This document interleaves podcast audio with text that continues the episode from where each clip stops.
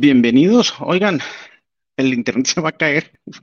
Hay una vulnerabilidad supremamente fuerte del tema Log4j. O sea, si ustedes no se han enterado es porque de verdad están debajo de una piedra y yo creo que tienen los dedos en los oídos y, están con los ojos vendados, una onda así, ¿no? Porque esa vulnerabilidad ha hecho hasta, el, hasta los medios principales, a las noticias principales. Eh, vamos a platicarles también de actualizaciones de diciembre del 2021, las últimas publicaciones del Patch Tuesday del último mes del año. AWS se cayó dos ocasiones estas últimas dos semanas y obviamente pues les vamos a mostrar, les vamos a platicar cómo puedes utilizar un teléfono IP tradicional, un teléfono IP normal con Teams para vos. Esta es una excelente noticia. Bienvenidos.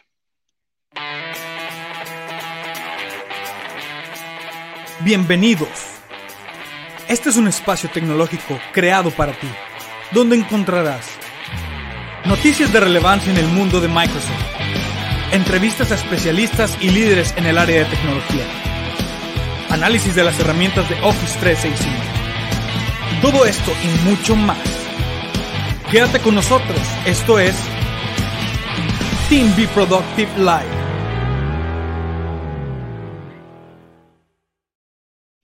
Así es, para el tema principal del día de hoy, que es justamente cómo utilizar cualquier teléfono IP con Microsoft Teams, tengo un invitado especial porque no nos había acompañado antes en el show, así que merece su propia cortinilla.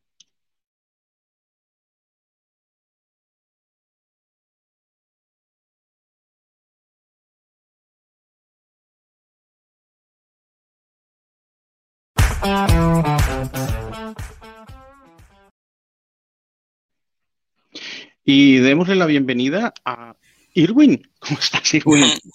Hola, ¿qué tal? Este, gracias por la invitación. Este, un gusto estar aquí con todos ustedes.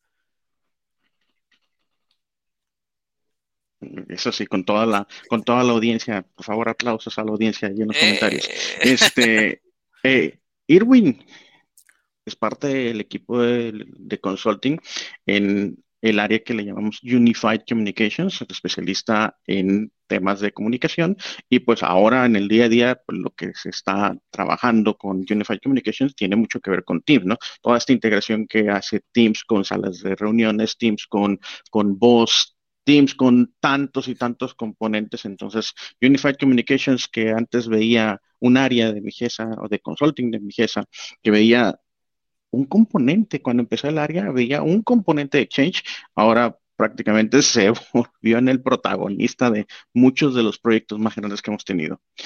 Irwin, bienvenido. Platícanos un poquito, este, ya me adelanté, pero ¿qué es en el día a día normalmente? ¿Qué tipo de proyectos llevas, etcétera? Mira, y tienes, eh, oye, ya llegaron las porras, eso. Eh, vamos a ver acá. Este, por acá tenemos unos mensajitos de el buen Neto. Gracias, Neto. Sí, pues cuéntanos. Estamos, este pues trabajando para todos nuestros clientes en proyectos de comunicaciones unificadas, este, lo que es la, la, la, migración ahorita, estamos teniendo proyectos de migración de telefonía, este, estamos instalando lo que es el direct routing, este, no, la verdad hay muchos, muchos proyectos, gracias a Dios, este, ahí estamos trabajando, un, un excelente equipo, Ernesto Mireles, este, Brenda Silva, la verdad, este, estoy muy agradecido de ser parte del equipo y, el trabajar día a día hacia nuestros clientes, este, para darles lo, mejor, lo mejor en tecnología y el mejor, este, las mejores actualizaciones que trae Microsoft. Sí, las mejores experiencias, obviamente, por trabajar con el equipo de consultoría de Mijesa. Obviamente. Oye, ¿qué te parece si empiezo platicándoles un poquito acerca de algunas actualizaciones que publicó? O sea, ya sabes, todos los, todos los, todos los segundos martes de cada mes, Microsoft actualiza el eh, sistema operativo principalmente, o publica las actualizaciones que tienen que ver con servicios y sistemas de Microsoft y obviamente diciembre no es la excepción. Entonces, por acá les voy a compartir un poquito el artículo siempre, siempre hago referencia a, las publicaciones de actualizaciones de seguridad, siempre hago, o casi siempre hago referencia al artículo de Zero Day Initiative, que hace un resumen de las actualizaciones, de qué tratan y cuáles son las más importantes. El, en, este, en esta ocasión, pues son 67 actualizaciones de vulnerabilidad que están registradas en la base de datos o en los artículos de la CVE, de la Common Vulnerability and Exposures, y esto es esa es una mayor cantidad de lo que habían publicado en noviembre, que fueron 55, si no más me equivoco. ¿Cuáles son em, o qué, qué, tecnologías cubre? Pues componentes de Windows, operativo Windows, ASP.NET Core, Visual Studio, Azure Bot Framework, SDK, Internet Storage Name Service, Defender for IoT, Edge, Microsoft Office, Office, Office, eh, Microsoft Office, o componentes de Office, eh, SharePoint Server, PowerShell, Remote Desktop Client, Windows Hyper-V, Windows Mobile Devices, etcétera, etcétera, etcétera. Y eso se suma a las actualizaciones que van publicando normalmente o en el día a día de Microsoft Edge, que en esta ocasión, durante el mes de diciembre, son 16 o fueron 16. Entonces, en total, durante el mes de diciembre tenemos 83 actualizaciones de vulnerabilidades. Y esto fíjense que tomen nota porque voy a tuve una experiencia, tuve una experiencia con, un cliente que durante estas semanas, esta semana estuvo cargadísimo. O sea, ¿saben qué? Esta semana, si ustedes tienen a alguien cerca de IT, vayan y denle un abrazo. O sea, estas semanas, esas dos semanas estuvieron horribles, supremamente pesadas. De hecho, las pesadillas empezaron la semana pasada, en diciembre, y empezaron con dos, ¿no? Eh, la semana pasada se cae AWS, entonces hay clientes que tienen como respaldo Azure y entonces que eso funcione bien. Luego el viernes se, se hace la publicación de una vulnerabilidad que es una locura, la de Log4j, que en serio que está poniendo prácticamente de cabeza el Internet. Este, yo no sé si se alcanza a ver, pero si ustedes ven aquí ojeras es porque nada más esas dos cosas y hay otras, ¿no? Las del día a día, de la operación del día a día que no son menores. Pero ha sido, en serio, se lo resumo en esto. Si ustedes tienen a alguien de IT, ustedes son de IT, dense un abrazo. O sea, estas dos semanas han sido horribles, pero horribles, horribles. O sea, me, me voy a adelantar, me voy a adelantar, pero que, que Time, que la revista Time tenga una noticia que tiene que ver con una vulnerabilidad de seguridad, es como si, no sé, o sea, como si Miley Cyrus dijera, ay, miren qué padre, estoy instalando mi Kubernetes. O sea, ¿cuándo, un, ¿cuándo había llegado una noticia de una vulnerabilidad a la, a la prensa masiva? ¿Cuándo? ¿Cuándo? ¿Cuándo? Es una locura. Pero regresando a la parte de, las, de las publicaciones de, las publicaciones de la actualización de vulnerabilidad de diciembre. Entonces, este año, el total de, de vulnerabilidades solucionadas o publicaciones para vulnerabilidades, 887. Eso es un incremento del 29% con respecto al 2020. Ese es eh, yo, pensé que iba a ser peor, o sea, yo pensé que iba a ser más grande y, el ritmo acelerado de las cosas, yo pensé que iba a ser un incremento prácticamente del 50%, que es, el hecho es, estamos cerrando el año con un 29% de incremento, ¿no? Esto no toma en cuenta las, digamos que las vulnerabilidades atendidas y que se les dio seguimiento con los artículos de CVE para los navegadores Chrome y Edge. El programa de Mm, el, ¿cómo se llama? De, el Bug Bounty Program, la traducción sería, ¿cómo, cómo se, eh, aquí es donde necesito que me ayude, Erwin. El programa de recompensas por vulnerabilidades ha recibido eh, prácticamente un número semejante, 880 y tantas, eh, reportes de vulnerabilidades, ¿no? Más a detalle o detallan más en este artículo de que no queda total y completamente claro de que si Microsoft está combinando múltiples, no múltiples solicitudes, múltiples reportes en un solo artículo CB. ¿Qué son los artículos CB? Bueno, básicamente son los artículos en donde industria, este, investigadores y empresas consolidan el seguimiento, rastreo y documentación de vulnerabilidades encontradas y esta es la documentación oficial que está disponible prácticamente para toda la industria. ¿Qué tanto hay de backlog de, de vulnerabilidades que todavía necesitan o están pendientes de recibir parches, todavía no lo sabemos. Aquí hago como que un, un poquito de una pausa y es que si ustedes llevan mucho tiempo en la industria, ustedes llevan mucho tiempo eh, trabajando con tecnología Microsoft, típicamente Microsoft lo que hacía es que para cada vulnerabilidad sacaba un hotfix y luego esos hotfix se compilaban en un service pack, pero entonces cada service pack tú tendrías que ponerlo en un orden secuencial.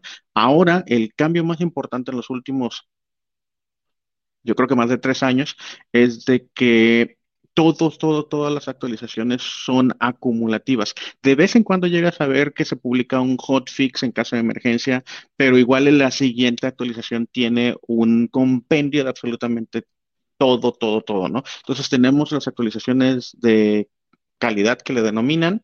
Dentro de las actualizaciones de calidad tenemos diferentes canales, por llamarlo de alguna forma, el A, B, C, D, y nosotros lo que vemos cada mes en los Patch Tuesdays siempre son los canales B. Eso es lo que vemos. A, la forma en que Microsoft lleva seguimiento es A es la primera semana. Esos quedan prácticamente internos a Microsoft. B son los que publicamos y los que prácticamente medio mundo utilizamos. C y D, pues yo en lo personal, con todos los años que llevo en la industria, pues tampoco nunca los he visto, no los he utilizado, ¿no? Los de Patch Tuesday, que ya, yo, yo digo tres años, yo creo que ya llevan como siete años, no sé.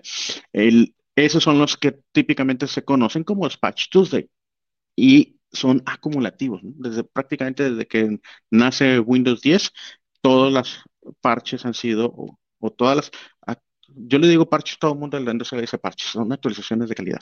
Las actualizaciones de calidad que tienen las actualizaciones de seguridad.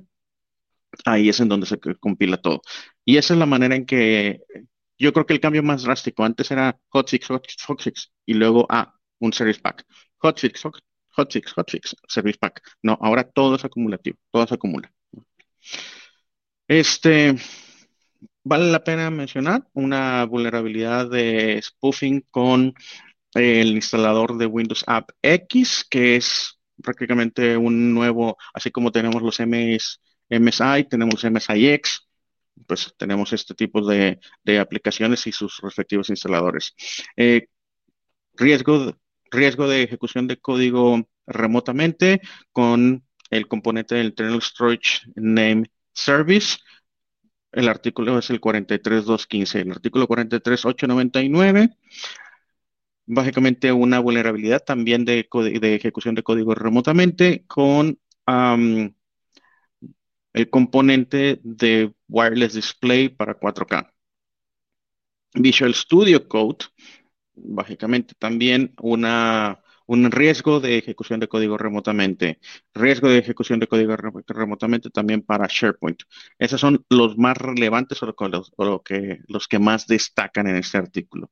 Y este mismo artículo empieza a hablar de otra cosa supremamente importante y de hecho es lo primeritito del artículo. Habla del famoso Log4Shell o Log4j, que es el artículo 4422. Este artículo 4422, obviamente, como ustedes saben, todos los artículos o todas las vulnerabilidades tienen un score. Ese puede ser, varía entre 1 y 10. 10 son los de más, más alto riesgo. Por ejemplo, algunos de los de Exchange de mayo, de abril de este año recibieron un 10 de 10. Señores, bienvenidos a Log4j, otro 10 de 10, un 10 perfecto. ¿Qué es este tema de Log4j? Y de, hecho me voy a quitar de este modo de lectura para que lo puedan ver mejor. Pero afecta a muchísimos, o sea, es una vulnerabilidad de Java. Eso significa, en otras palabras, que si estás utilizando componentes Java en tu código, en tu desarrollo, en tus aplicaciones, ya sea web o incluso local, tienes potencialmente esta vulnerabilidad. Esta vulnerabilidad, obviamente, al ser Java, pues puede afectar a Windows, puede afectar a cualquier, a Linux, puede afectar a cualquier sistema que esté corriendo un código que, o sea, una aplicación web o una aplicación local que se base en Java. ¿De qué trata la vulnerabilidad? Tratando de resumirla de una manera coherente que se pueda entender de una manera relativamente sencilla. Resulta que, como muchos Java tiene una forma, un componente, una función, creo que la palabra correcta sería una utilería, para registrar, para crear una bitácora y registrar errores, ¿no? Entonces, esa, esa forma en que se, que se guardan y que se va haciendo, guardando el registro de errores, es, y esta, y esta gráfica no me ayuda a gran cosa, la verdad, pero bueno, eso lo explicaría más adelante. Pero entonces, lo que hace es que, a ver, ¿cómo le explico? Básicamente es como que, ah, este, si encuentras un error, entonces mandas llamar log4j y, eh, y le dices, oye, este se generó un error. Listo, pum. Entonces, ya después tú puedes recoger la bitácora, el log o como le quieras llamar, y tú puedes ahí dar seguimiento a ese log y pues ahí se van registrando todos los errores, ¿no? Es súper versátil. Y entonces, ese componente, función, aquí los que hagan código, nosotros somos más infraestructura que código, entendemos código solamente lo suficiente para poder armar infraestructura para recibir ese código, pero vamos a ver, yo registro un error, ¿no? Yo digo, ok, aquí hubo un error, pero ese componente tiene la cualidad, tiene la característica de que también puede ah, correr interpretaciones. Entonces dices tú, oye, tuvo un error en el componente y pones una variable. Esto es cuando estás escribiendo el código, ¿no? Y entonces se interpreta la variable y lo que queda registrado en el código es la variable. Pero no solamente eso, sino que también tiene la capacidad de interpretar funciones. Y los que tienen muchísimo tiempo, los que tienen muchísimo tiempo en la industria y que, y que han escuchado alguna vez el concepto SQL injection, yo no sé cuánto, cuánto tiempo tienes trabajando en, en, IT, Mr. Irwin. Yo tengo aproximadamente un poco más de 10 años. 10 años, ¿10 años? trabajando con. Sí. ¿Y, y alguna vez escuchaste el concepto de SQL injection? Eh, no, no, la verdad es que no. ¿No? Bueno, para los que trabajan en infraestructura y estén familiarizados con el término SQL injection, básicamente era que tú podías escribir un string, un texto, y eso potencialmente era una ejecución, era básicamente, el texto era literalmente una ejecución de código de SQL y los servidores que no estaban listos y que no estaban actualizados y que no estaban, que tenían los filtros adecuados para, para interceptar estos códigos, básicamente podrías decirle, podrías ponerle una búsqueda a una página web que diga, este, bórrame toda la base de datos. Pum, se lo inyectabas, lo interpretaba, no lo filtraba, no lo capturaba. Y, y, pum, le podías volar la base de datos completa, por ejemplo, a una página web o a una aplicación web. Te estoy hablando de hace, yo creo que más de 10, 15 años, ¿no? Esto vendría a ser eh, básicamente algo muy, muy, muy semejante, porque al tener Log4j la capacidad de interpretar código, literalmente tú lo que puedes hacer es mandar llamar código de otro servidor. Entonces tú agarras y dices, ok, le voy a inyectar esto, lo va el, el Log4j, que normalmente se utiliza para ir guardando y creando una bitácora o un log, lo que va a hacer es que va a interpretar lo que tú le pongas. Imagínate que le pones en la barra de búsqueda de una aplicación eh, un código que manda a llamar una, no una API, pero sería el equivalente. Lo que pasa es que hay otro componente que tendría que explicar, que es el JNDI, que son como si fuesen APIs, pero previo a la existencia de APIs, pero todavía se soporta en Java. Entonces tú puedes agarrar y decir, oye, ve y llama este código de otro servidor remoto. Pues ese otro servidor remoto puede ser un servidor con malas intenciones y en ese otro servidor tú agarras y pones el código que se te dé la gana y le puedes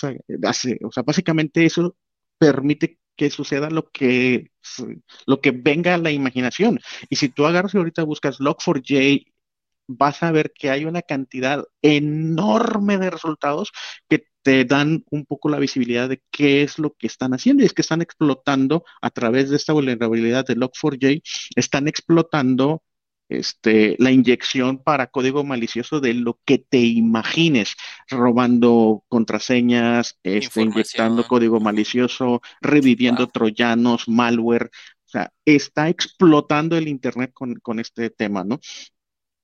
El mensaje es actualicen lo más pronto posible, si no me equivoco, la versión 2.6.1 que ya tiene el, pues que ya tiene el parche, ya tiene la actualización para que no exista esta vulnerabilidad.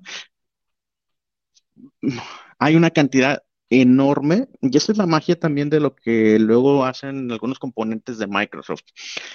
Si tú tienes un ambiente de Azure, en ese ambiente de Azure tienes corriendo aplicaciones y esas aplicaciones están corriendo código Java, pero además les pusiste el componente y estás monitoreando todos esos servicios a través de Microsoft Defender for the Cloud, previamente Azure Security Center, ¡pum! ya tienes unas alertas y no solamente ya tienes unas recomendaciones de qué es lo que debes de hacer. Y eso fue lo, justamente lo que nos pasó el viernes pasado, en lo que estábamos tratando de ayudar a clientes a tener, a, verificar a verificar el funcionamiento de su DRP de AWS hacia Azure.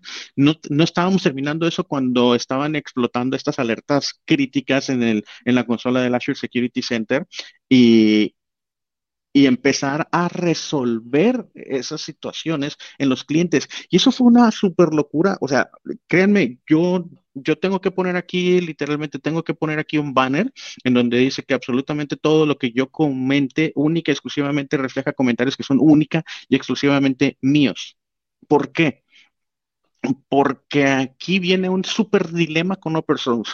Voy a empezar a, desahogarme, esa es la palabra. Me voy a desahogar de esta semana con, los, con dos, tres personas que me han estado viendo ahorita. Pero fíjate lo que pasó.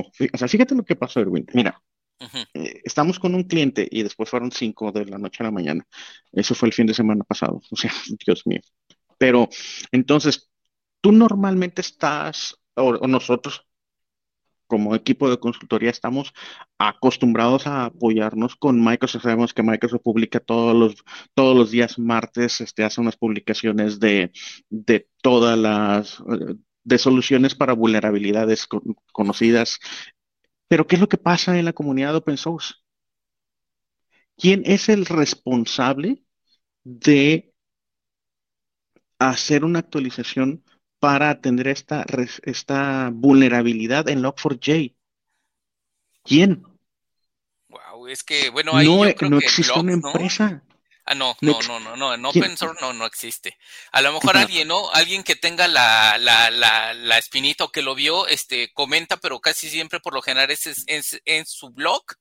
Y este, si tienen algunos seguidores, pues es como te das cuenta, pero mientras, la, la super, la super, super, super mega ventaja y lo que yo he escuchado muchísimas veces de open source es de que uno de los principales beneficios de open source es seguridad. Yo nunca lo cuestioné. Sin embargo, llegó el viernes y el viernes, el viernes pasado, ahorita yo te digo, uy, si no, lo actualizas a 2.6.1, ah, super fácil, no hay problema. Así que aquí está la, otra solución, o sea, hay, existen tres, cuatro soluciones, ¿no? Puedes aplicar estos filtros, puedes aplicar este código para... No, sí, ahorita hay muchas. El viernes, en el momento que estaba sucediendo, no existían soluciones. ¿Y a quién le llamas? ¿Con quién te apoyas? Se salió total y completa y enteramente de nuestras manos. Es, sí, el Azure Security Center te está diciendo de que estos componentes que tú tienes están potencialmente vulnerables a algo que se conoció y que se acaba de publicar en la base de datos, es públicamente conocido. Están afectados por un software, no por un componente que tiene una vulnerabilidad y pongo comillas, públicamente conocido públicamente conocido. ¿Qué significa? Potencialmente significa que hace muchos años que existía esa vulnerabilidad y que potencialmente desde, hace muchos años la están explotando. Oye, pero si open source, ese código, ¿sabes qué? Me tocó participar, me tocó echarme el clavado. Ese código está publicado desde el 2013. Oye, pero si el argumento de seguridad de que open source, de que todo el mundo tiene visibilidad y entonces puede ver el código y entonces eso significa seguridad, 2013 a 2021, ocho años. ahí está, ahí está esa vulnerabilidad desde el 2013. Entonces, ¿qué onda? Ok, buenísimo, tenemos un problema, ¿qué hacemos? ¿Sabes cuánto me, cuánto, cuánto me costó, ¿qué, cuánto trabajo me costó decirle a una empresa, global, decirle las palabras, creo que tenemos que dar de baja el servicio y bloquear el acceso. ¿Tú crees que no sude? Pues es que cuando tienes un problema con servicios de Microsoft, ¿a quién le llamas? Tú le llamas a Microsoft y escalas y listo y ayúdame porque tengo un problema. Estábamos vueltos locos. Yo creo que teníamos 10 navegadores abiertos con 50 pestañas cada uno y las 50 pestañas lo que tenían eran búsquedas de Google. y, foros. Estábamos literalmente de cabeza en foros viendo, viendo qué pasaba y si alguien encontraba algo. Sí. Sí, sí, siempre pero, con open source. Sí, pero entonces, decirle, tener que decirle a un cliente, sabes que qué pena, pero no tengo la menor idea. Y, no sé para dónde voltear, y estoy haciendo mil cosas, pero no sé qué va a pasar y no sé cuánto tiempo, y no tengo reglamentaciones, soy totalmente ciegas. Eso es una pesadilla. Eso fue lo que vivimos la semana pasada. Eso es Log4j. Ahorita sí, ya les puedo platicar las 10 cosas que podríamos haber hecho ahorita. Cómo resolverlo, ¿no? Pero no, sí, imagínate, o sea, la responsabilidad, ¿no? O sea, uno. No, o sea, es una pesadilla. uno, si el cliente es el, él es, es el, e, eres el experto.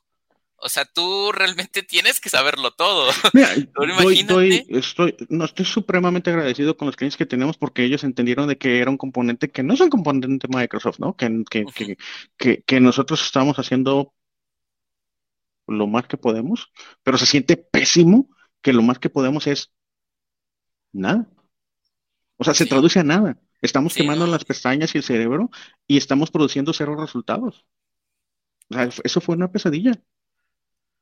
Pero bueno, la dinámica esa, ese, ese, es el problema de la dinámica. Es, aquí tienes un, un, tienes un servidor, este servidor le inyectas código vía Log4j y puede llamar lo que se le dé la gana de, un servidor como el que tenemos aquí, como el que tenemos, como este servidor malicioso, le inyecta código a esto y puede mandar llamar lo que se le dé la gana, no importa si es Unix o es Windows, ¿por qué? Porque corre bajo el intérprete de, Java. De Java. ¡Pum!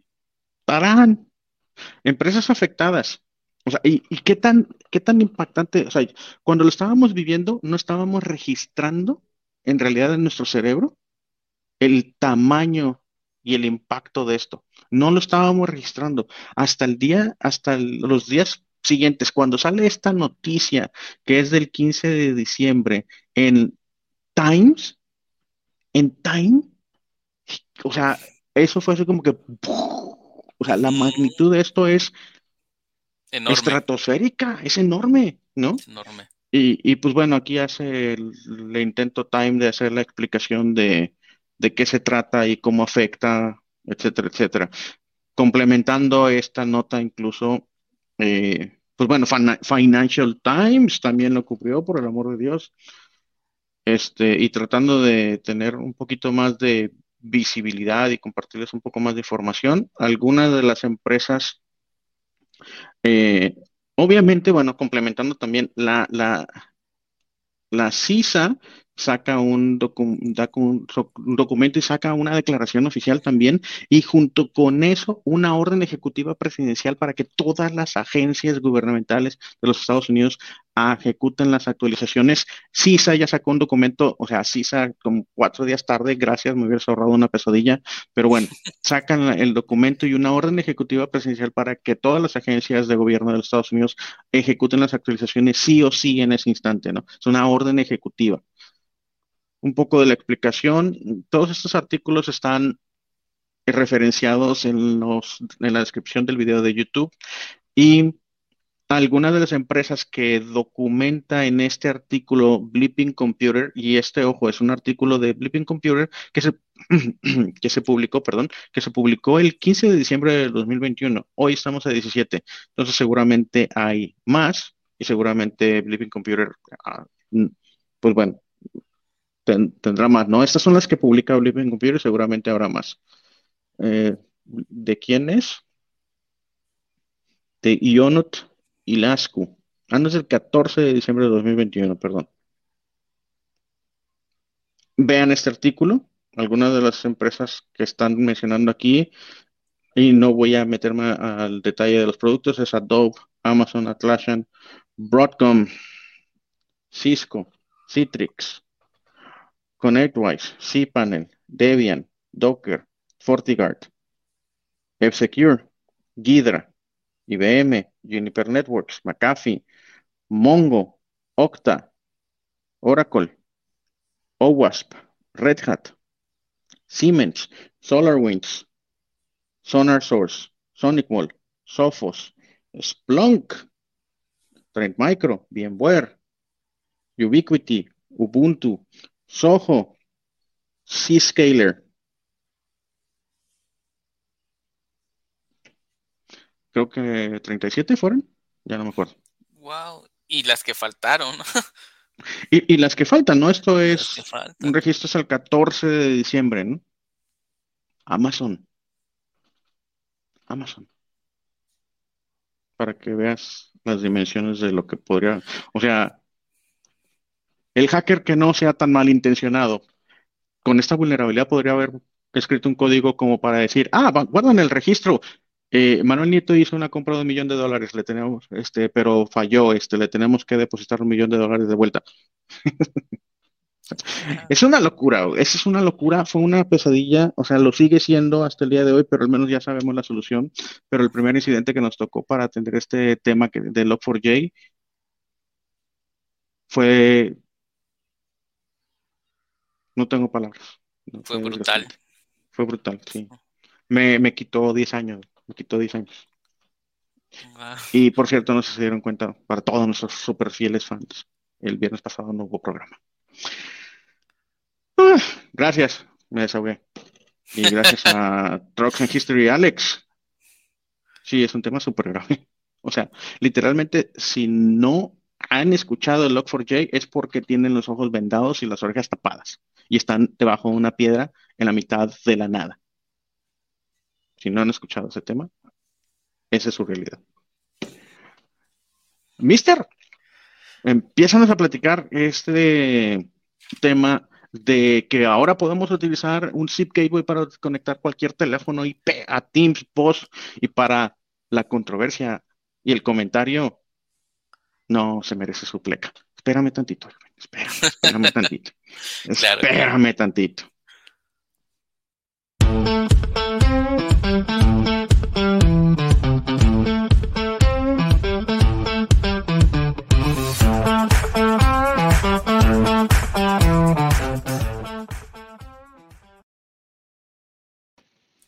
Alex, ¿cómo estás? Ay, me sorprendiste, nada más vi que se prendió aquí yo. Hola Irving, ¿qué onda Manuel? ¿Cómo andan? Yo no sé, yo no sé en qué momento este, de mi desahogo llegaste, pero bienvenido, Alex. Este, me lo fleteé desde que dijiste me voy a desahogar. No. no, es que imagínate, ¿no? Si. No, no, me muero yo ahí. El viernes, el viernes pasado fue. ¿Y qué hacemos? Eh, yo sí me di cuenta de que no hubo programa, yo estuve, porque estaba haciendo una, ya ves, los viernes normalmente lo hago con temas administrativos y a poca, algunas juntas ahorita, ¿no? De hecho terminé una, pero yo busqué, busqué, dije, no hay nada publicado, algo pasó, ya no quise interrumpir, pero dije, no, fue, fue una pesadilla, vivirlo fue una pesadilla. ¿Me recordaste o me recordaron ahorita? A una época este, feliz de, los soportes bancarios. Me tocaron muchas. O sea, bueno, nos, bueno, unas nos tocaron a ti y a mí, cada quien en su lado, y otras, este, pues ya cayó solapa, ¿verdad? Pero una que me acuerdo era, espérame, espérame, no voy a decir nombres de clientes, obvio, pero también Transnación. Ay, ¿cuál era el nombre de este? Pero, pero ¿te acuerdas que hasta estaban bautizados como los tatatatas? O sea, no eran soportes, eran los tatatatas. O sea, sí, que incluye, nos tocó correr con Symantec, por ejemplo, en aquel momento. O sea, no era tipo lo que dijiste, pero bueno, eran ataques diferentes, punto. O sea, eran ataques muy diferentes. Pero sí me tocó y, y me acuerdo en una reunión, no sé, yo creo que no había tanta videoconferencia, obviamente. Te estoy hablando, eso debe de haber sido en el 2001, 2004, 2000, por ahí más o menos. Yo no había sentido eso desde esas épocas. Del viernes pasado me puedo regresar hasta el 2004. sí, a mí me, un cliente me dijo... 2002. Bueno, y, ver, ver al, al, pues, al segundo a bordo de la empresa y al primero en TI, sentado en la mesa con todo un séquito de gente, diciendo, Alex, ¿qué hacemos? y esa es la parte que te mata, que es gloop. Espérenme, ¿puedo hablar? no sé. Tener que decir estoy perdido o cosas semejantes es hace, hace mucho que no lo sentía. Sí, sí, sí se siente, digo, es, un hecho, ¿no? Que no tosa. Pero yo creo que, ¿sabes qué, Manuel? Ahí es, ya viéndolo, yo creo que a Irving también le han tocado temas rudos. Este, yo creo que es cuando el temple, hasta la voz se me va, es cuando el temple, ahí está, o sea, más bien te hace el temple, ¿no? O sea, el, el formarte de esa manera, pues es lo que, ahora sí, lo que proponemos a los clientes, ¿verdad? O sea, no me ando con rodeos, pues si, si hay que entrar a algo desconocido, que normalmente no vendemos algo desconocido, ¿verdad? O sea, es un hecho que vendemos lo que sabemos hacer. Pero ante una situación de esas, pues nadie lo sabe, o sea, sí. Nadie. Mira, y, a mí, esta es la primera vez que me toca así, para mí esta, este, este, semana pasada no tiene igual, y te voy a decir por qué, porque sí tuvimos situaciones supremamente difíciles. Yo me acuerdo de esta época tipo cuando la industria se estaba empezando a convencer de adoptar Microsoft para operación crítica y, dar ese soporte. A nosotros nos tocó ser los ojos y, poner esa cara ante el cliente de, oye, ¿sabes qué? Industria, sí, Microsoft tiene la madurez para que sea, para que puedas poner componentes críticos. Y nosotros éramos el primero que agarraba, la, o sea, te estoy hablando 97, 8, 9, 2000. Yo creo que toda esa época, tipo hasta 2005, lo que lo tengo supremamente bien ubicado, esa era nuestra misión, dar la cara de que comprobarle a la industria de que Microsoft era una tecnología recientemente madura, pero entonces también tenías esa responsabilidad. Y, lo que, y lo que lo hace diferente este viernes es, durante toda esa época, hasta tipo 2005, 2006, tú tenías una ruta y sabías hacia dónde ibas y sentías cuando ibas avanzando, porque es eso, ok, tengo un problema de Exchange. Yo conozco Exchange, yo estoy muy, muy bien capacitado en Exchange. Entonces me voy acá, este, doy de baja. Puedo hacer A, B, C, ¿no? Tienes todo un arsenal y tienes una ruta de acción. Y cuando llegas a toparte con pared, sabes que puede, que, el que te ayuda, que tiene todavía mucho más experiencia en el MTA, ese era el error favorito, eh, en el MTA, en un componente muy particular específico, sabías qué era todo lo que tenía que darle. ¿Sabes qué fue lo que me pasó el viernes pasado? Pues yo no escribo código. Log4j es una...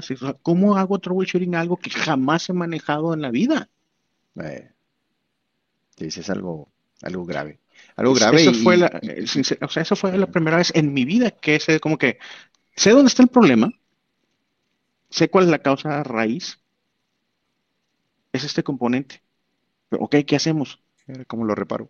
Bajo el servicio, ¿no? Como dices, ¿sabes qué? No tenemos de otra más que cliente, vamos a tener que bajar el servicio.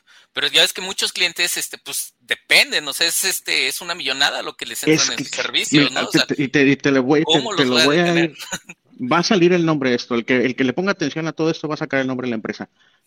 ¿Qué implicaba para esa empresa? El no poder programar la entrega de decenas de miles de litros de su producto. Y no, no es, no es el que tiene azúcar, es otro. Pero gracias por permitirme desahogarme. Dale, Irving, dale, dale, porque dale. aquí, le vamos a sacar lágrimas a Manuel.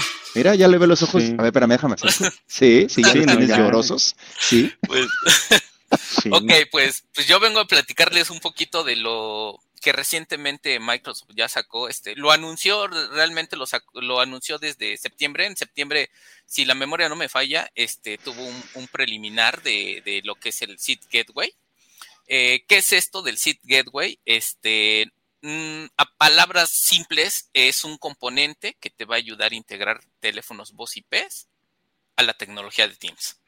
¿Lo quieren en palabras más bonitas? Eh, es la forma en que Microsoft ayudará a sus clientes a aprovechar su hardware su inversión de telefonía existente a medida que se van mudando hacia la parte de Teams Phone. ¿Vale? Sabemos que tenemos muchos clientes los cuales este, pues hicieron una inversión en telefonía, llámese con Link, llámese con Skype for Business, y, y, pues realmente eh, pues es una inversión fuerte la que, la que hicieron. Este, le comentaba a, Manuel, no es este, no es un teléfono, son dos, no son diez, este, hay veces son más de 50, 100. Eh, es una cantidad muy, muy considerable, la cual es, este, a través con este componente, que Microsoft acaba de sacar, este, van a poder reutilizar estos teléfonos. ¿Vale? ¿Cómo nos va a ayudar? Fácil, va a permitir la funcionalidad de llamadas principales en Teams, en modelos este, de, de las marcas como lo es Cisco, como es Poly, Yalink y AudioCode. Y lo mejor, lo mejor, lo mejor de todo es de que no va a tener un costo adicional. Esto prácticamente, si tú ya tienes tu, tu telefonía, este, con, con, Microsoft Teams. Obviamente ya tienes tu, tu, licenciamiento, ya tienes tu SADOR, no sé, este, tienes algún licenciamiento con Office 365, llámese licencia E5, este, no sé, una licencia independiente. Tú ya puedes usar este complemento si es que tienes este, esto, estos teléfonos. Repito, las marcas es Cisco, Poly, eh, Yalin y AudioCode. ¿Qué modelos son los que vas a poder reutilizar? De momento no, no es, realmente sí está bien la, la, este, la lista, sí, sí es un poco completa, realmente sí son muchos, muchos este, modelos. Eh, le comentaba a Manuel, después en un futuro eh, Microsoft va a traer más.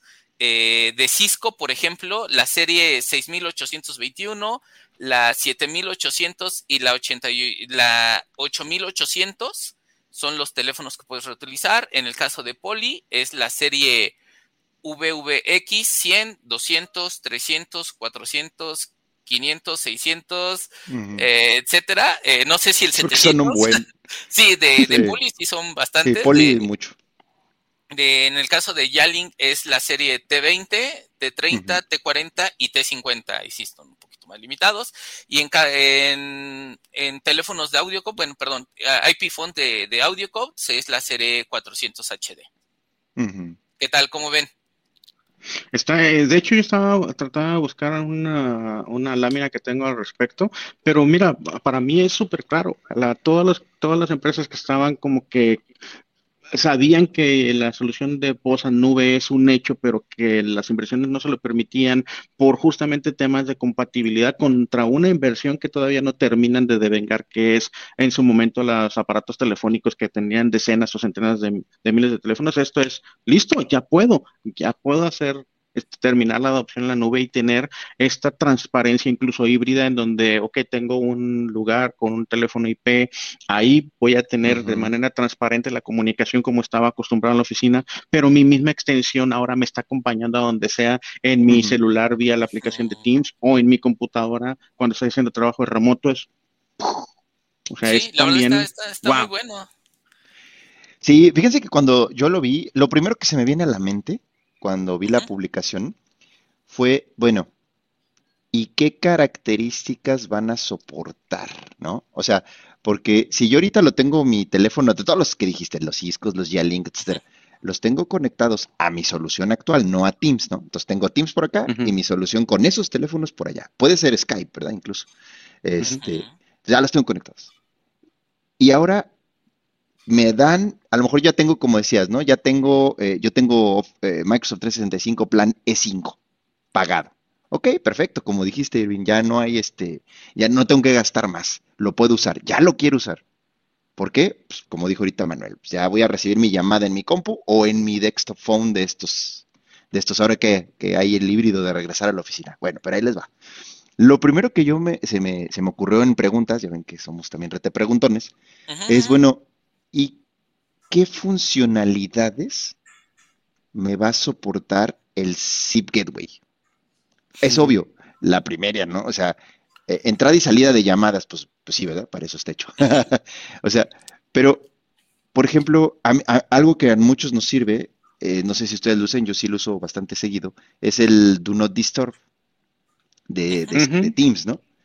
Entonces, si te entra una llamada o un chat, sí te lo va a anunciar, pero no es lo que te va a brincar aquí en la pantalla. ¿Estás de acuerdo? O sea, te va a llegar un correo, te va a llegar, ahí está la burbujita con el número, whatever.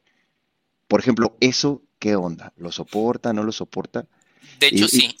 exacto. Dale, dale. Ahí va. De, de, hecho, mira, las funcionalidades realmente son, yo lo veo como unas funcionalidades básicas. Sí, realmente, sí. este, pero estas funcionalidades nos van a permitir hacer nuestro trabajo día a día. O sea, por ejemplo. Pero estás hablando, perdón, Irving, estás hablando de lo, dijiste algo interesante, básico. Sí. Básico sí, pero toma en cuenta que de los teléfonos que dijiste ahorita, de las series, ¿verdad? Porque no especificaste todo el modelo exacto, pero de las series, ¿hace cuántos años salieron esos modelos? Algunos, ¿verdad? No todos. O sea, tú estás, estás diciendo una funcionalidad básica para un teléfono que salió hace dos, tres años. Está buenísimo. O sea, está buenísimo. Es más, Está ¿el teléfono puede hacer más? Yo lo dudo. Mira, de Pero hecho, dale, dale, ahí adelante. va, ahí va. Mira, vas a tener llamadas entrantes y salientes, ¿vale? Como bien lo dijiste, las transferencias de llamadas. Vas a tener llamadas entrantes y salientes para las reuniones que tú llegues a tener. Vas a tener eh, la, función ya. de no molestar, obviamente basado en el dispositivo, y vas a tener buzón de voz con indicador Me de mensaje en espera. Hasta la luz de Manuel se apagó de. ¡Ah! De, de la reacción, vea. Hazlo en Este, Halloween, realmente- Manuel. repito, son funciones básicas, pero realmente con estas nosotros podemos hacer nuestra chamba. O sea, Sí, sí. no hay más. Y como dices, para teléfonos viejos que teníamos ahí, perfecto. O sea, Claro. imagino, eh, de hecho lo espero, a lo mejor con, el, con, con esto en un futuro, este Microsoft va, va a incluir este, una o dos más, pero pues yo con estas, yo creo que estamos bastante bien. Pues al menos ya, ya integras esos teléfonos, como dijeron, ¿no? O sea, miles de teléfonos que hay. Uf, nosotros nos tocó entregar muchos de esos a varios clientes. Ahí están. Y, y pues ahora se van a integrar. Sí, la verdad para nuestros clientes es un gran ahorro porque pues ya, o sea, ya no vas a tener que hacer ese, ese desembolso de dinero para tus teléfonos, ¿no? Este, eh, para diademas, ya tienes un teléfono, ah, ¿sabes qué? Es de estos modelos, es este de esta serie, sí, adelante, vamos a poderlos reutilizar. Sin Sí. ningún ¿Sabes qué? No sé si lo mencionaste porque yo estaba buscando esta lámina de por acá. Este, pero el ruteo de llamadas, o sea, aquí ya puedes hacer ruteo de llamadas incluso a, números que no tienes dados de alta en, en este como contactos. Mira, estos son los modelos, lo encontré. Sí. De Mm, hecho, la esos, son los mundos. Sí, es correcto, es correcto. Pero también aquí puedes te paso hacer- la liga de los exactos. Mira, aquí se las pongo. puedes poner publiques, en hold, etcétera. Ah, Ahí está la liga para que la publiques, los de los exactos. O sea, eh, ¿saben, ¿saben qué otra cosa? Yo creo que a lo mejor, digo, a lo mejor estamos muy elevados en el diálogo, nos subimos muy rápido a, a Zip Gateway, pero, pero a lo mejor más bien, este, para los que nos escuchan, igual y se vale, va, que, que, que, que si nos escuchan ya después de esto, pues nos escriban a beproductive.migesa.com.mx para decir, oigan, no les entendí por qué, para qué, y con todo gusto eh, nos reportamos y, y les explicamos, ¿no? Pero, pero muy rápido, así el, el, tema, eh, la comunicación con, lo voy, a, lo voy a resumir ya de lo último y no me voy a ir a la historia, ¿no? Lo último sería la comunicación hoy en día en un Microsoft Teams se hace a través de un protocolo que se llama SIP. ¿Ok? Entonces, así, ahí le voy a dejar. Ya no voy a definir más porque es súper profundo y complejo esa cosa. Bueno, el SIP es, se considera algo relativamente nuevo respecto a tecnología anterior de los conmutadores de telefonía pasada. Entonces son dos mundos completamente diferentes, como decir y a los que no les tocó, pero no se hagan, a los que les tocó la videocasetera con VHS y Spotify, ¿no? O sea, eh, eh, Te fuiste a la- no pasaste sí, por el de, de DVD, extremo a extremo. no, no, ya va, pues es lo que es un zip ahorita, ¿no? O sea, este, y, y muchas tecnologías están moviéndose desde video y pasando por, por DVD y pasando por este, lo que ustedes digan hasta llegar a un streaming, ¿no? Bueno, en resumen, lo que estamos haciendo es conectando, y perdón que me regrese tanto, a lo mejor me paso de lanzada con mi comentario, pero es conectando una videocasetera con Spotify. Netflix, Netflix. Bueno, órale, Netflix, va. Netflix. Está bien, va, va combina, va mejor. es que tengo el Spotify aquí abierto, eso es lo primero que veo.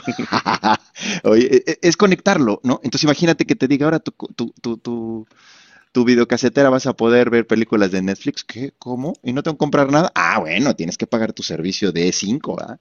Pero ya, si lo tienes pagado. No, de hecho, con el puro add-on de Phone System, o sea. Sí, sí, sí. De bueno, que, sí, que, que, el, que, el, que el licenciamiento de Phone System viene incluido como parte del E5. O sea, fíjate nada más, fíjate el poder de lo que acabamos de decir. Si tú estabas pensando en si podías hacer la inversión aún de un E5, digamos que tienes un E3, y estabas considerando el E5, pero todavía como que era un presupuesto, estaba por encima del presupuesto, esto podría justificar toda la actualización a E5 y tener todos los beneficios de E5 simplemente pensando en que, ah, y de pasada voy a hacer toda la actualización de todo mi sistema de PBX, de comunicación de voz, de toda mi empresa. Y ese componente de voz y PBX y migración de, de tecnología de voz a la nube justifica todas las licencias de 5. Ah, y de pasada, mira, tienes un montón de beneficios en seguridad y un montón de beneficios en cumplimiento, ¿no? Todas esas tecnologías que si trato de mencionar no voy a alcanzar y seguramente me va a faltar más de la mitad. Pero, pero eh, hay, un tema, me encantó ahorita porque creo que, digo, está en, un momento, momentum, está, eh, eh, bueno, más bien es el momento correcto para lanzar esto, como lo del SIP Gateway, Irwin, que decías, pero les voy a traer aquí un par de experiencias de esta semana de clientes. Platicando justo de este tema de, conectar mi conmutador hacia la nube, mi conmutador actual hacia la nube de Teams y que desde cualquier computadora sin VPN, este, sin instalar otro software, porque eso es management, es decir, un IP phone o, bueno, un, este, un software de IP phone en tu computadora, sino nada más quedarte con Teams la charla fue, eh, ok, todo tomó un, ritmo muy parecido en las dos sesiones, y cuando llegamos al tema de las salas de juntas, y le dije, bueno, porque fui físicamente a estos dos, ¿no? Esta semana. Entonces le digo, oye, ¿y estos teléfonos? Esa tortuguita, Alex, ya ni se usa. Nadie llama por ahí ya. O sea, los, e, es una sala de un directivo, ¿no? El direct, la, la, la, alta dirección llega a esta sala llega con sus iPads, iPhones, este, la compu, Windows, lo que tú me digas, piden obviamente conexión a internet y todo es Teams. O sea, ya todo, y el remoto y no sé qué, ya nadie entra por teléfono. Antes se usaban, antes de la pandemia, se usaban durísimo los teléfonos, ¿verdad? Hoy día no. Le dije, ¿y si te lo quito? Pues por mí quítamelo nada más que en algún punto sí necesito una línea telefónica, ¿no? Digo, está bien, ¿y por qué no conectamos Teams a tu conmutador y pues hacemos la magia, ¿verdad? Y ahora te va a aparecer un dial pad en cada Teams, no importa si es un Teams Rooms o es un Teams de tu desktop, ¿verdad? Tu laptop. Y pues nos clavamos durísimo ahí en explicarlo, hasta el gateway que pues tú conoces, ¿no, Irving? El gateway de, que lo rentas en Azure y, y, todo ese tema. O sea, entró dura la, la charla. Este, y, y el mensaje, mi mensaje al final es, la telefonía tradicional se está dejando de utilizar en las organizaciones. O sea, el desktop phone que tenemos en, tu escritorio, es más, yo lo he tocado, de verdad, lo que, lo que va del año, ah, lo que va del año, ya se va a acabar. ya 15 días más y ya. Sí, sí, yo no, no sé, más bien, menos. No me he sentado a tomar una llamada ahí. No, sé ustedes, pero yo no. O sea, Mira, hoy, hoy estuve en la oficina. Pero no, yo ahorita te voy a decir algo. A ver, échale, échale. No, dale, dale. No, te crees. No, es que tienes toda la razón. Esa es mi percepción, exactamente la misma.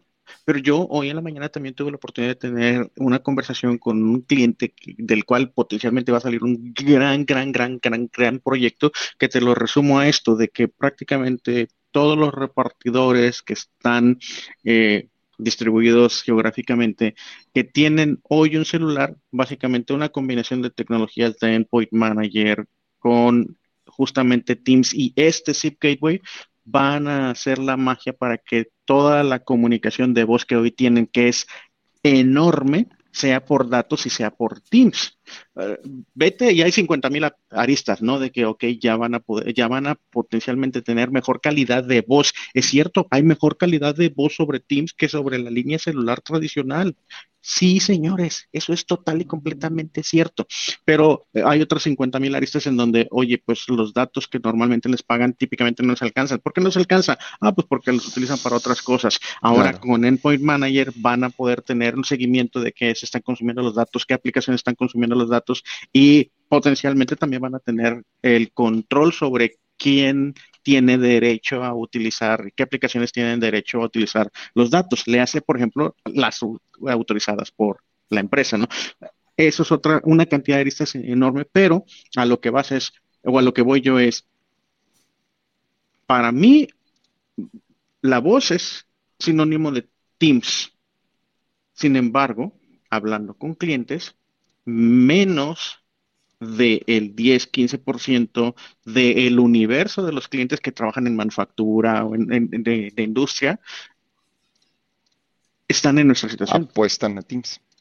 No que apuesten, sino que siguen utilizando en un más de 75% el, la, la, voz tradicional como ah, el método principal de comunicación.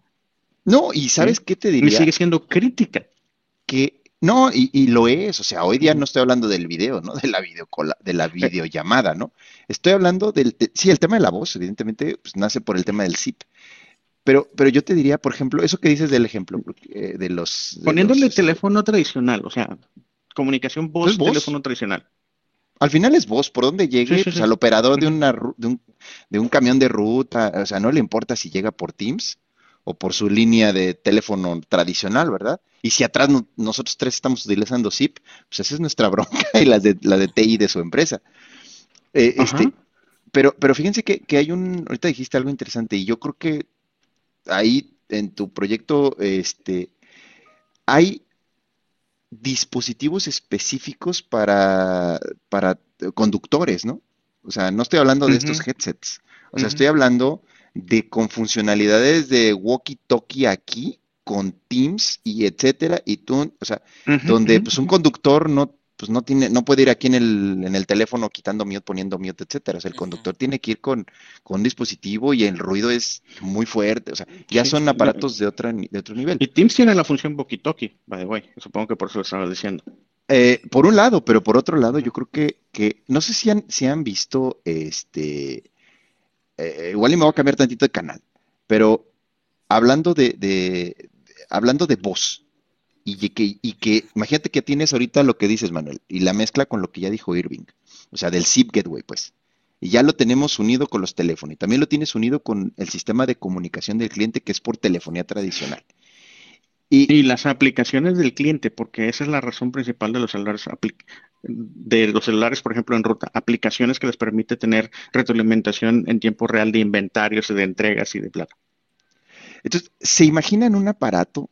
O sea, imagínate que el, eh, eh, no sé, el conductor, bueno, no te imagines eso, es evidente, ¿verdad?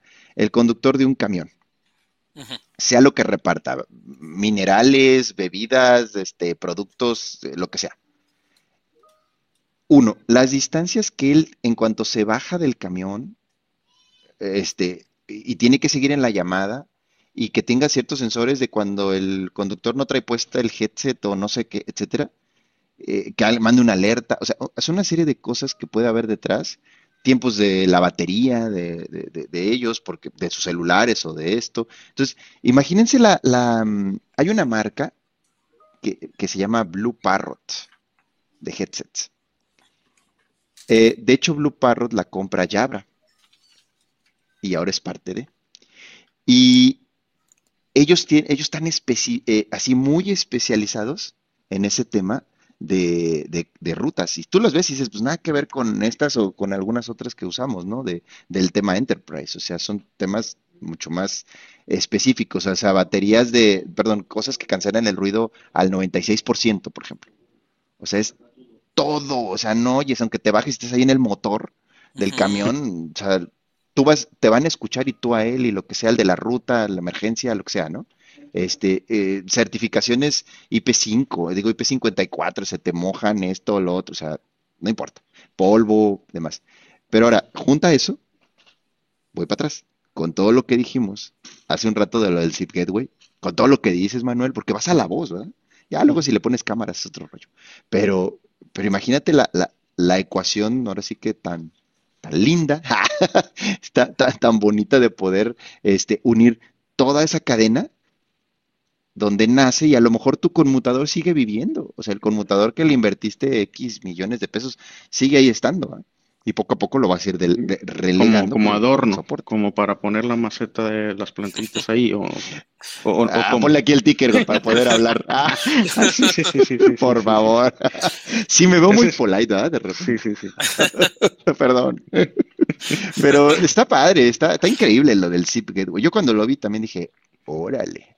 Ah, buenísimo, la verdad. Pero, ¿qué onda? ¿Ahí le vamos a dejar o por qué no le mostramos? No, ahí va, ahí va. Sí. mira, de, hecho, este, vamos para allá. Eh, ¿Cómo lo habilito, no? Ahorita a lo mejor muchos nos van a estar escuchando y decir, ok, sí, ya me hablaste. ¿Cómo lo habilito? Es súper fácil. Yo tengo esto, ¿no? Yo tengo este teléfono. Arroga y para eso estamos. Llame ya. Eso. Y si llama en los próximos 24 minutos, le incluimos 12 días para que se acabe el año. Necesitamos cumplir cuota, chicos, así que. Ah, no, sí, entonces. que llame, el cliente, llame ya. Llame ya, llame ya. no, mira, realmente es, es muy, muy, muy sencillo. Este, basta con simplemente, yo lo veo como dos, dos etapas. Uno es, este, necesita ser administrador, obviamente, de, de, de Teams este, entras a, esta parte de, tu, este, tu dashboard de, Teams y en la sección que dice mm, dispositivos de Teams, eh, seleccionas y abajo vas a encontrar la opción de dispositivo zip. ¿Ok? Eso es por parte del, del dashboard de Teams. Ahora, ¿qué es lo que tienes que hacer del lado del teléfono? Bien, bien, bien sencillo. Prácticamente nada más lo tienes que restablecer a modo de fábrica.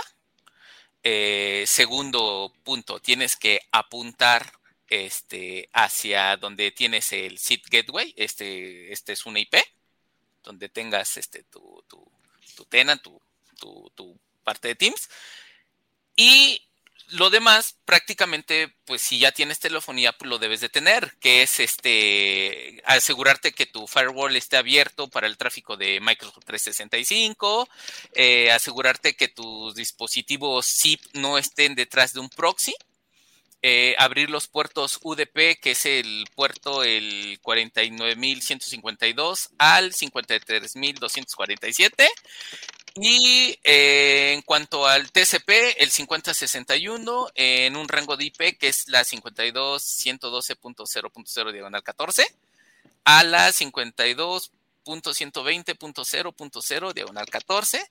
Eh, y una vez que hagas esto, eh, inicia sesión en el teléfono y en automático, aquí en esta parte, ¡pum!, te va a aparecer el teléfono. O sea, realmente no es a lo mejor dice Manuel, es que tú ya lo sabes hacer, tú eres de la parte de Teams, mm. pero créanme, créanme, créanme. Es re fácil, sí, pues también es re fácil hacer ida y vuelta 100 metros en nado, en nado sincronizado para alguien que, que hace eso todos los días, ¿no? A lo mejor todo esto de los puertos y las, este, las reglas del firewall, pero ustedes, este, no se preocupen porque eso, si ya tienes Teams, eso ya está en tu organización todo esto ya está. Nada que nada más hay que hacer un double check. Así de fácil, decirle a tu gente de seguridad, a ver, por favor, me puedes checar este que tenga estas partes que está diciendo el amigo Irwin. Y San se acabó. Le reseteo mi, dispositivo y en automático lo vas a ver aquí.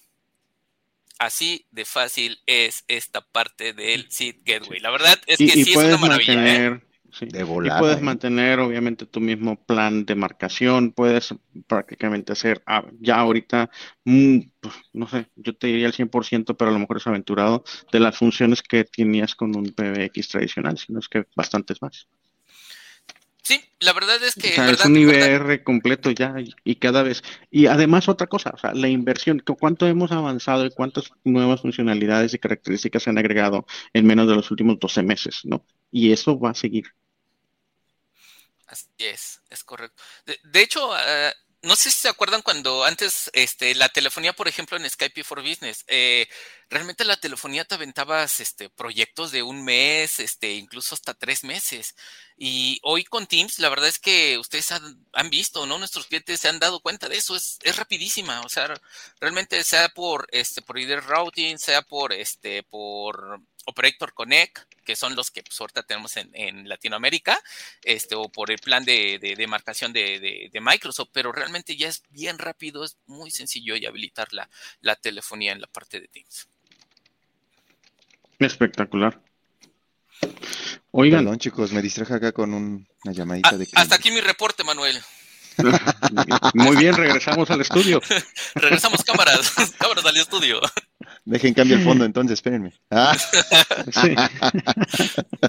Oiga, no, súper rápido, yo nomás les comparto un tema adicional y es que, pues bueno, pues por no dejar de compartir una algo que pasa en la industria, pues AWS, pues, también incluso creo que ya lo hemos comentado, AWS se cayó, se cayó por bastantes horas la semana pasada y eso volvió a pasar esta semana y... Uy, ese no sabía de él esta semana. Y, pasó por creo que menos de un par de horas. Este, temas de conectividad, de la manera que estaban distribuyendo las cargas. Si no me, si no me equivoco, este, fue una región la que se cayó la semana pasada West y esta semana East, o a lo mejor lo estoy diciendo al revés, qué pena, sorry. West fue esta semana. No, we have. Sí, esta, esta semana fue West. Sí, Pero pues bueno, si ya, este, si se le retrasó alguno de sus paquetes eh, de, de, Amazon, pues es porque también los centros de distribución de Amazon pues también depende de AWS. Pero fíjate, una anécdota súper rápida, así también simpaticona, y eh, un cliente nos compartió, nos confesó, este, yo utilizaba múltiples proveedores o diferentes proveedores de diferentes servicios para mi post, para mi contabilidad, etcétera, para también tener una, eh, digamos que, puntos, diferentes puntos de falla. ¿Qué fue lo que le pasó? Que se dio cuenta que en realidad todos esos servicios dependen de AWS. Ups. sí. Pero bueno, este, pues sí, dame la mano aquí, Mr. Alex, con la con el anuncio para ya irnos. No me quiero ir, pero está bien. Me corres. Vámonos, pues. adiós. Ah, no. Oigan, eh, bueno, pues ya. Adiós. sí, y adiós. No, ya se los habíamos comentado, ¿no? Cualquier tema, como dijo Irwin, aunque es súper fácil activar Zip Gateway, pero hay otras funcionalidades que me encantaría después que las revisáramos en un webinar y si no, llámenos para aquí a biproductive.mx porque la consola de Teams, esa que enseñó ahorita Irwing, tiene una cantidad de cosas impresionantes para poder incluso ver si quién fue el quién fue el culpable que tuvo mal mala calidad de la llamada, si fue mi headset, mi compu, mi, o sea, está impresionante esa consola nueva. Digo, relativamente nueva. Así que dudas de verdad de todo lo que platicamos hoy, este, biproductive.mx y adicional, yo sí quiero hacer el comercial, porque hay una, evidentemente han visto y va, va, va a haber una campaña de seguridad impresionante de, yo creo, de, de parte de, de, muchas fabricantes, de muchos fabricantes, perdón, pero nosotros tenemos servicios específicos para seguridad. Este, justamente como, como ya lo vieron, ¿no? Como ya lo, lo, lo, lo escucharon al inicio con el desahogo de Manuel. Eh, finalmente hay muchos temas que deberemos de, de estar previendo, eh, las alertas son importantes, si bien no somos, este, eh, ahora sí que, eh, pues estamos sujetos a ataques de día cero, ¿verdad? No operamos, pero apoyamos a los que operan. No sé si no, más bien es eso, o sea que ninguna empresa es infalible a un ataque de día cero, ¿no? O sea, todos son candidatos a. Sin embargo, el no darte cuenta de que lo, tu, de que lo estás teniendo, ¿Cuánto tiempo pasa en que te des cuenta en que brinca? Es como, no sé, o sea, pierdes tu, no sé, una tarjeta y no la usas en una semana, pues hace una semana la perdiste, ¿verdad? Y no te diste cuenta hasta hoy. O sea, este, digo, mal ejemplo, ¿verdad? Pero al final era eh, eh, eh, poner, poner en la mesa el tema de con los servicios que tenemos nosotros de, de, seguridad, este, sí podemos habilitar eh, cosas, digámoslo así, dentro de tu Microsoft 365 y tu Microsoft Azure para que podamos ser más proactivos antes de que suceda una catástrofe y concatenar eventos y demás cosas, ¿no? Así que escríbanos. te lo complemento, ¿no? Te lo complemento súper rápido y es que la verdad es de que son toda una serie de servicios que tenemos para tratar de cubrir de la mejor manera, este, reducir la superficie de ataque, estar más alertas. En el caso de que suceda lo peor, que puede ser una intrusión, darnos cuenta súper rápido o lo más rápido posible. Y en caso de que suceda lo, lo, peor de lo peor, que es de pérdida de información, de que podamos recuperar la operación, ¿no? Entonces, toda esa está eh, envuelto esto un portafolio de servicios alrededor de seguridad que van desde eso, desde lo más, ahorita yo te diría lo más básico que es higiene, higiene de seguridad, que es tratar de reducir la brecha, tratar de mitigar los riesgos, hasta, oye, de estar preparados en caso de que suceda lo peor. Perdí información, perdí datos, ¿cómo recupero la operación? Y, tomar en cuenta que, que, podemos, ah, bueno, sabemos hacer perfectamente la diferencia entre alta disponibilidad y recuperación de desastres, ¿verdad? Que por ahí Ah, eh, no, pues el que yo tenga un clúster eh, quiere decir que me recupero un desastre rápido. Ah, mm, no, no, no, es así. Sí. Entonces, este, sí, hay muchas cosas que podemos aportarles. Así que bueno, beproductive.com.mx. Manuel va a ver la semana que entra, ¿no, verdad? No, nos vemos el próximo año. Ah, de hecho, Bien, pues, o sea que este es el último del año, ¿no? este es el último del año. Así es. Súper chicos, pues les mando un fuerte abrazo, feliz Navidad a todos los que nos escuchan y a ustedes por supuesto que también les mando un fuerte abrazo chicos. Gracias, gracias.